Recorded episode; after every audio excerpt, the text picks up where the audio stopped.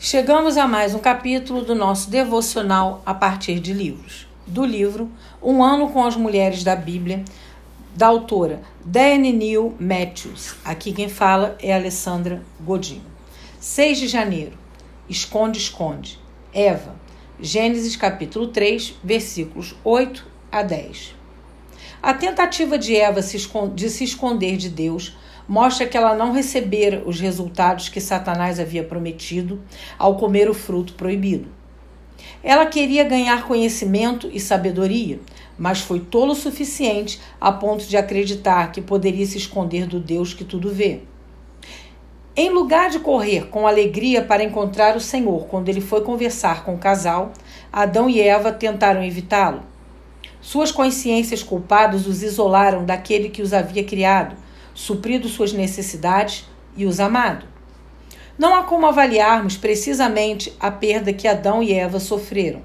Nunca vivemos em um ambiente perfeito ou caminhamos com Deus presente fisicamente em um jardim, mas todos sofremos os efeitos de sua queda no pecado. E as pessoas têm tentado se esconder de Deus desde então. Alguns se escondem atrás da filosofia ou da falsa religião ou de um estilo de vida destrutivo. Os cristãos participam de um jogo mais sutil de esconde-esconde. Nós, algumas vezes, usamos as atividades da igreja ou as ocupações espirituais para evitar abertura total e honestidade com o Senhor a quem supostamente servimos. Deus nos conhece muito mais intimamente do que nós nos conhecemos. Ele está plenamente ciente de nossos pensamentos, sentimentos, ações e motivações. Não importa o que fizemos ou quão terrivelmente tenhamos errado, ele nos busca e deseja comunhão conosco. Seu chamado, onde está você? Não é uma exigência, mas um convite à confissão e a experimentar a alegria de ser incondicionalmente amada e plenamente aceita por nosso Criador. Deus enviou um Salvador para sofrer a punição por nosso pecado, de modo que pudéssemos nos colocar diante dele, livres de vergonha e medo.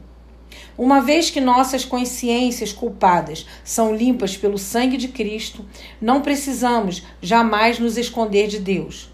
Podemos sair de nosso esconderijo e correr para encontrá-lo. Sonda-me, ó Deus, e conhece o meu coração. Salmos 139, versículo 23. Pai, muito obrigada.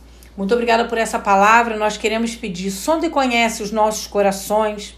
Ajuda-nos a colocar diante de Ti os lugares mais íntimos, mais profundos dentro de nós, para que o Senhor possa nos resplandecer com a Tua luz, nos dar sabedoria e avanço. É o que eu te peço, te agradecendo em nome do Pai, do Filho e do Espírito Santo.